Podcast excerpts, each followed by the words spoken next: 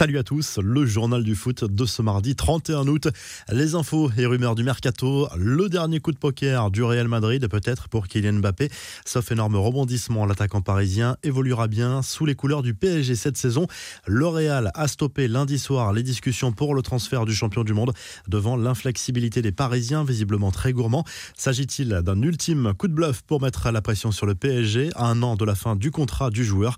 Difficile d'être affirmatif à quelques heures de la fin du mercato mais la dernière offre du Real de 180 millions d'euros, bonus compris, ne satisfait pas la direction parisienne. Si rien ne bouge avant mardi minuit, le PSG va revenir à la charge pour prolonger le contrat de Mbappé et éviter à tout prix un départ libre en 2022. Selon RMC Sport, le joueur serait déçu de ne pas rejoindre le club de ses rêves, mais prendrait cette nouvelle avec philosophie. Son bon début de saison prouve d'ailleurs qu'il est parfaitement impliqué dans le projet malgré les rumeurs. Pour oublier Mbappé, les merengues mettent la main sur Eduardo Camavinga, le milieu de terrain rennais, sous contrat jusqu'en 2022, file dans la capitale espagnole contre un chèque qui sera compris entre 40 et 45 millions d'euros selon les divers bonus. Le PSG a sondé également le joueur, mais le club parisien a déjà réalisé un gros mercato, contrairement au Real qui pouvait se permettre une petite rallonge pour enrôler Camavinga.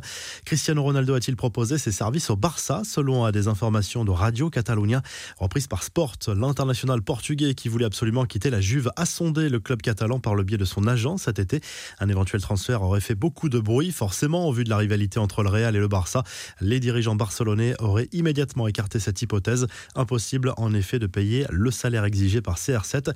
Le quintuple Ballon d'Or a finalement choisi Manchester United. Le joueur a passé sa visite médicale à Lisbonne. Le Portugais attend son visa afin de se rendre en Angleterre pour signer son contrat. La Juventus a dévoilé les conditions du transfert. Ce sera bien une opération à 15 millions d'euros payable en 5 ans avec des bonus pouvant atteindre 8 millions au maximum.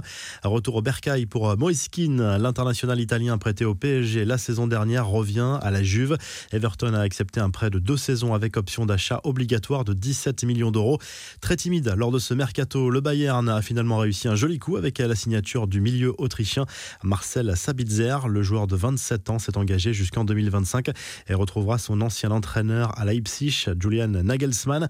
Enfin, l'OL va peut-être faire chou blanc dans la recherche d'un attaquant. Le buteur iranien Sardar Azmoun est bloqué par le Zénith. Libéré par Arsenal, le Brésilien Willian a lui préféré donner son accord à son club formateur, les Corinthians. Gaëtan Laborde ne viendra pas non plus. Les infos en bref avec ce rapport de la FIFA sur les clubs les plus dépensiers des dix dernières années. Sans surprise, on retrouve Manchester City tout en haut de ce classement. L'instance du football mondial n'a pas dévoilé les montants exacts, mais on dépasse le milliard d'euros. Chelsea et le FC Barcelone complètent le podium. Premier club français, le PSG est quatrième.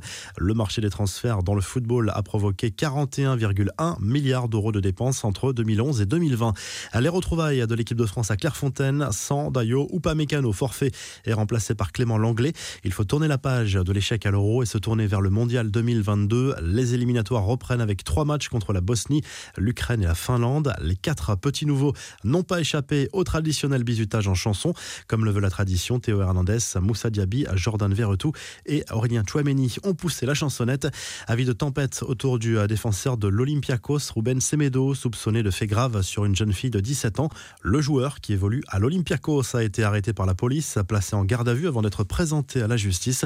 Une info média, Nicolas Anelka intègre l'équipe de RMC Sport pour cette saison en tant que consultant pour les soirées de Ligue des Champions, mais aussi à la radio sur RMC pour l'émission Roten sans flamme.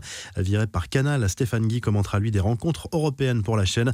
Enfin, ce bel hommage à la nouvelle star du PSG, un graffeur, supporter du club, a réalisé une sublime fresque pour souhaiter la bienvenue à l'Argentin.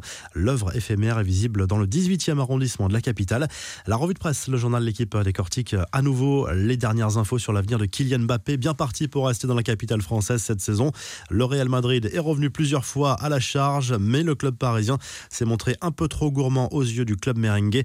En Espagne, Marca confirme la tendance sur l'avenir de l'international français et affirme que le Real reviendra à la charge dès le mois de janvier si le champion du monde ne prolonge pas son contrat d'ici là dans la capitale française. Les dirigeants merengues ont bouclé l'opération Kamavinga. Le journal Sport se penche également sur cette fin de mercato estival avec les derniers objectifs du Barça. Le club Blaugrana veut vendre encore un ou deux joueurs pour alléger sa masse salariale.